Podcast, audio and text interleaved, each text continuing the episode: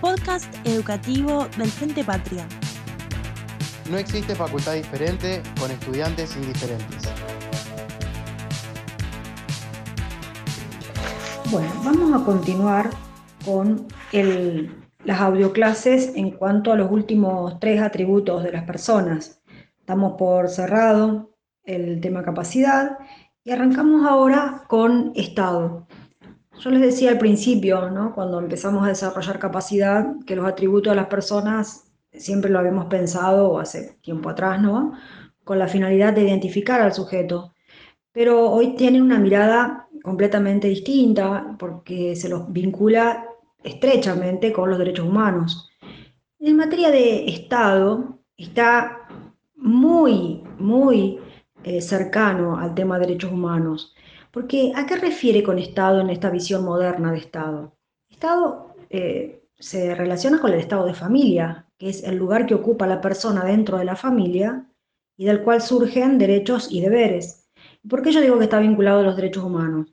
Porque ser hijo de X, ser progenitor de X, eso eh, uno debe relacionarlo con los derechos personalísimos. Fíjense, en la semana, hace un par de semanas, se discutía, en realidad se discutió creo que 48 horas, si se podía cerrar o no el registro civil de la capacidad de las personas.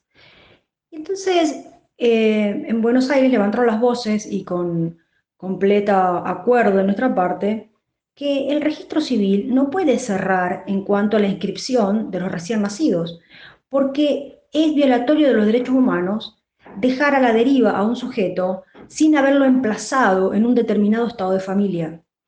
Entonces, por eso yo les digo que hoy la mirada que hacemos frente a los atributos es una mirada totalmente en clave con derechos humanos. Entonces, decíamos hasta, le decía recién, ¿qué es el estado de familia? Es el lugar que ocupa la persona dentro de la familia del cual surgen derechos y deberes. Ahora, ese estado de familia eh, hay que empezar a distinguir que no es lo mismo el título de Estado que la posesión de Estado. El título de Estado es la partida, es decir, ¿por qué era tan importante que los niños nacidos en esta, en esta etapa de aislamiento social obligatorio tuvieran una partida? Porque si el niño tiene una enfermedad, tiene que estar cubierto por la obra social. ¿Y cómo acredito que ese niño es mi hijo? Con la partida, no tengo alternativa. Obviamente que conjuntamente con la partida, ya ahí mismo, ustedes ya lo vieron en, bolillas anteriores, se empieza a tramitar el DNI, pero son dos oficinas diferentes las que lo, sacan. Las partidas son del registro civil y el DNI lo hace el RENAPER, el Registro Nacional de la Persona, que es un organismo nacional. Entonces, yo puedo acreditar que tal persona es mi hijo cuando muestro el título, la partida. Entonces, eh, por eso es que no pueden ser cerrados los registros. Ahora, el título de Estado es la partida, es una libreta de familia. Otra cosa es la posesión de Estado. Y la posesión de Estado es el gozar de hecho de esa situación. Entonces, vivir en la realidad de los hechos como hijo de, como cónyuge de. Y esas dos situaciones de título y, y posesión a veces van de la mano. Yo tengo una partida que dice que soy progenitor de X pero, y además cumplo la función y el rol. Pero imagínense, un padre que reconoce a un hijo, lo reconoce, tiene la partida donde dice que él es el padre, pero después no lo vio nunca más en la vida. Se fue, abandonó a la madre, al hijo. Bueno, ahí hay título, pero no hay posesión, porque él no cumple el rol de padre. Como también podría ser en un matrimonio, donde dos sujetos van a casarse y al tiempo uno de ellos se retira del hogar y no se ven nunca más. Bueno, esa pareja tiene título de Estado, pero no tiene posesión. Como también puede ser viceversa. Puede haber posesión, vivir en la, realidad de los hechos como hijo de X, pero que ese X nunca me haya reconocido. Entonces hay posesión, ese, ese hijo trata al padre como tal, el padre trata al hijo como tal, pero no lo reconoce. Ahora, ¿qué ¿por qué se, diferencia título y posesión? Primero son dos cosas diferentes, pero en segundo lugar, porque esa posesión que la jurisprudencia la, lleva a, pensar en, en, una característica y es cuando hay trato, dice. Hay trato, hay trato de padre, hay trato de cónyuge. Cuando hay trato es cuando hay posesión de Estado. Muchas veces las personas circulan en la vida muchos años sin obtener títulos. Entonces imagínense un padre que nunca reconoció a un hijo, lo trató como hijo, pero no lo reconoce. Un día el padre se muere. El hijo puede ir a buscar la herencia, porque para ir a buscar una herencia yo tengo que demostrar que soy el hijo. como lo demuestro con el título? No tiene título. Entonces la pregunta es, ¿qué valor tiene, y eso es lo que le cuenta el texto, qué valor tiene la posesión de Estado para poder obtener un título? Y esa, esa posesión de Estado va a tener valor en dos situaciones. Primero, en la reclamación de la afiliación. Entonces ahí ustedes tienen que ver el artículo del código, que es exactamente el artículo 256, tienen que saberlo y poder explicarlo, qué valor tiene la posesión de Estado para obtener el título de hijo. Entonces, fíjense lo que les dice el texto, el texto, el artículo en realidad, que la posesión de Estado debidamente acreditada en juicio se asimila como un reconocimiento, salvo, le dice, que el nexo genético de negativo. Ahí, fíjense, léanlo, porque la persona, el hijo que va a buscar una herencia, por ejemplo, o en vida también lo puede hacer, por supuesto, eh, no necesita llevar prueba de ADN, pero si alguien la pidiera, no puede rechazarse. Y un padre puede haber tratado a un supuesto hijo toda la vida como tal, pero si la prueba de ADN da negativa, no se puede salvar el trato eh, birlando la, la prueba de ADN. Entonces fíjense lo que les dice el texto. Y el otro punto importante de la posesión de Estado tiene que ver con el estado de esposos. Entonces ahí es diferente porque no es solo con la posesión de Estado acreditada. Ahí la posesión de Estado justamente no tiene el mismo valor. ¿Para qué sirve la posesión de Estado? Cuando hay un vicio tal que lleva a la inexistencia del matrimonio. Ese es el, único caso. Fíjense porque es totalmente diferente. En el estado de filiación, vos, probando la posesión de Estado, se asimila un reconocimiento. En cambio, aunque pruebes la posesión de Estado, que sería la convivencia, la unión convivencial, aunque la pruebes en juicio, no vas a tener los efectos del matrimonio, solo en el caso que hubiese una partida y esa partida tenga un vicio que lleve a la inexistencia del matrimonio. Eh, miren los dos artículos y cómo funcionan los efectos de cada uno de ellos. Eh, vamos a pasar al, otro, al otro atributo, que es nombre. En materia de nombre es muy simple, sencillo, siempre le hemos dicho a los alumnos que lo pueden estudiar por sus propios medios, porque no ofrece dificultad. ¿Qué es lo que tienen que ver de nombre?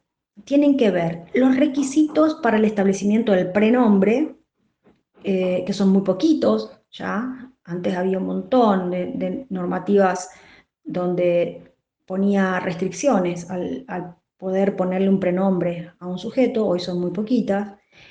Después, en materia de prenombre, hay algo que sí tienen que ver, porque se trata solo acá a pesar de que es un tema de derechos personalísimos también, que es la ley de identidad de género. ¿Por qué? Porque el cambio más importante como efecto jurídico que tiene la ley de identidad de género es que el sujeto pueda cambiarse el prenombre, simplemente porque se autopercibe con el género opuesto. Entonces, eh, vean los primeros cinco o seis artículos de la ley de identidad de género. Desde ya les digo que en exámenes finales se ha preguntado ley de identidad de género. De hecho, el año pasado en el turno a octubre, lo recuerdo perfectamente, se preguntó y muchos no habían visto la ley de identidad de género y quedaron ahí pagando con la pregunta, porque es muy importante. Y después vean en materia de apellidos cuáles son las reglas para la adquisición de apellidos. Fíjense cómo la normativa hace las distinciones de hijos extramatrimoniales hijos matrimoniales, no importa si el matrimonio es de dos personas de igual o distinto de sexo. Y después, fíjense también las reglas para adquisición del apellido en materia de adopción, plena y simple. ¿Qué otra cosa van a ver de nombre? Todo esto lo, digo al pasar porque es fácil de entender, no quiere decir que no se pregunte. Eh, las acciones protectoras del nombre son tres. Esas tres acciones protectoras que están puestas en dos artículos del Código Civil Comercial, también fíjense cómo proceden, cuándo, cuáles son los supuestos jurídicos. Uno es cuando no te dejan usar tu nombre, esa es más rara. Otra es cuando una persona utiliza eh, de forma indebida el nombre de un tercero. Entonces pasaba bastante con personas trans que utilizaban nombre de otro y, entonces el otro sujeto iniciaba una acción para impedirle que utilice ese nombre porque era el, nombre de otra persona. Me acuerdo el caso de, de, una chica trans que se había puesto como nombre Mariana Arias y bueno, entonces la modelo luego inicia una acción de esta protección de su nombre. Y mm, todas ellas pueden dar lugar a daño y perjuicio, me parece que entran más por el daño y perjuicio a la gente que, por otra cosa. Y después está, hay una tercera acción y es cuando se utiliza el nombre de alguien para designar personajes de fantasía. Entonces esas tres acciones protectoras del nombre, que también las tiene y las goza el seudónimo, fíjense, eh, las tienen que ver y entender. ¿Qué otra cosa? en los último punto, digamos, de, atributos, está el tema del domicilio. El domicilio a veces genera confusiones, ¿no? Ustedes tienen que saber que toda persona humana tiene un domicilio, porque vos tenés que tener un lugar donde tiene que haber mediana certeza para notificarla, para encontrarla. Entonces, todos los seres humanos, todas las personas humanas, como tenemos un cuerpo, tenemos un domicilio general. Ahora, ese domicilio general, piénselo como una flechita, todos tenemos un domicilio general, se divide en dos, real o legal. Toda persona humana tiene un domicilio general, que puede ser legal o que puede ser real pero no podemos tener un domicilio legal y otro real. Son dos situaciones diferentes. Legal es una situación de excepción. La va a tener los funcionarios públicos, los eclesiásticos. Fíjense los tres, cuatro incisos que tiene el artículo. Y va a tener como característica que es forzoso. ¿Por qué? Porque es forzoso porque la ley te dice dónde lo tiene. Entonces, es de excepción. Eh, tiene interpretación restrictiva. solamente los funcionarios, los eclesiásticos, los militares, eh, los incapaces, las personas que no tienen domicilio conocido, esos son los que tienen domicilio legal. El resto de los mortales, la mayoría de nosotros, tiene domicilio real. Entonces, fíjense cuáles son las características que tiene ese domicilio real. Ahora, ¿por qué esto ofrece eh, confusiones? Porque hay un obstáculo epistemológico, donde las personas creen que el domicilio del DNI es legal, y eso no es, no es así.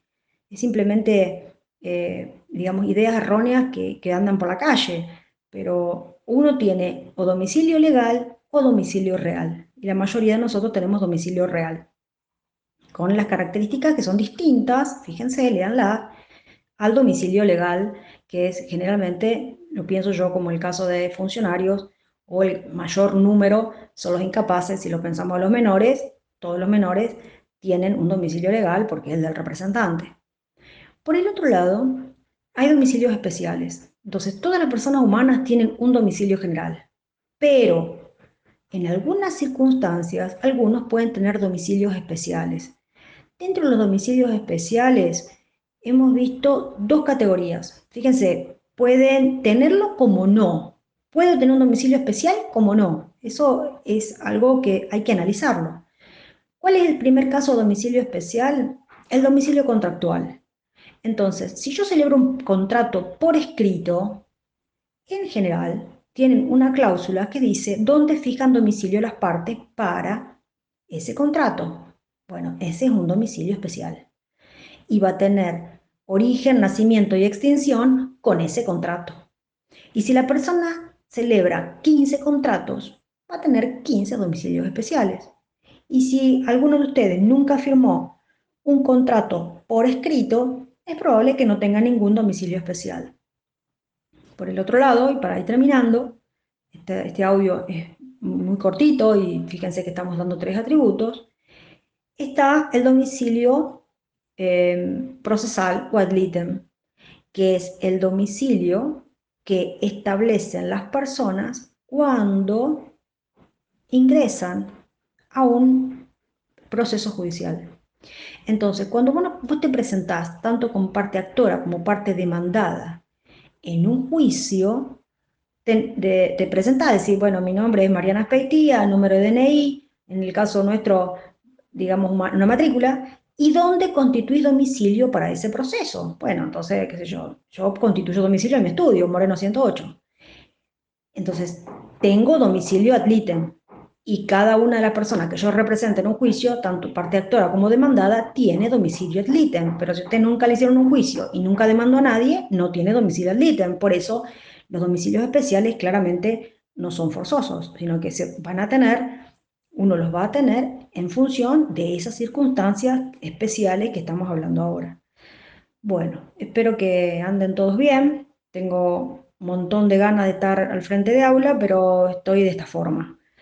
Ya para esta altura extraño ir a la facultad, hasta el perro extraño, pero es lo que podemos hacer por ahora. Espero que estos tres atributos, cuando los lean de cualquier texto, porque están en todos los textos, pueda este audio hacérselo un poquitito más sencillo. Hasta luego.